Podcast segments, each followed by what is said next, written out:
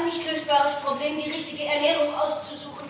Getreide darf ich wegen meiner Glutenintoleranz nicht essen, aber Milchprodukte darf ich wegen meiner Laktoseintoleranz auch nicht essen. Ich könnte mich dann natürlich ausschließlich von Soja, Reis und Hülsenfrüchten ernähren. Das verträgt mein Darm aber nicht gut. Führt zu Blähungen und ergibt einen Mangel an roten Blutkörperchen und Vitamin B2, den ich durch Zusatznährstoffe in Kapseln wieder ausgleichen kann, dafür aber Chemie einnehme, die dem Organismus insgesamt schadet. Ganz abgesehen davon, dass es moralisch notwendig ist, keine Tiere zu essen, Sojamonokulturen, aber auch die Biodiversität vernichten.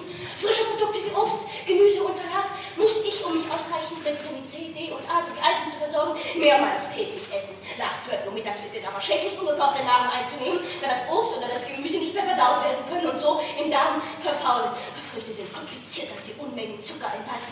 Vor allem die Vitamin C-reichen Zitrusfrüchte, die haben den Zuckergehalt eines Schokoriegels und Zucker ist immer und in jedem Fall schädlich für alles.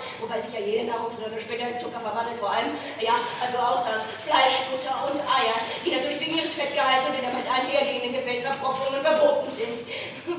Fisch könnte eine Lösung sein, ja, denn der meiste Fisch nicht mit Blei oder Uran vergiftet. Außerdem ist nicht nur die Massentierhaltung, sondern auch die Massenfischhaltung ethisch nicht tragbar. Doch, was die Vergiftung angeht, ist natürlich auch vom Pilzen als Fleischersatz abzuraten. Mir bleiben also noch Quinoa, Reis und manches gekochtes Gemüse als essbare Produkte, die mich aber nicht ausreichend mit Nährstoffen versorgen können. Ich habe mich nach Abwägung aller Widersprüche für die regelmäßige Einnahme von Astronautennahrung entschieden. Das hat etwas Beruhigendes, legt den Darm still und erspart mir viel Zeit, da ich lieber darüber nachdenke, was ich essen darf und keine Lebensmittelläden oder Supermärkte mehr aufsuchen muss. Ich kann mich darauf verlassen, dass die Astronautennahrung mich zuverlässig mit allen Vitaminen und Nährstoffen versorgt und sie ist der Zukunft verpflichtet.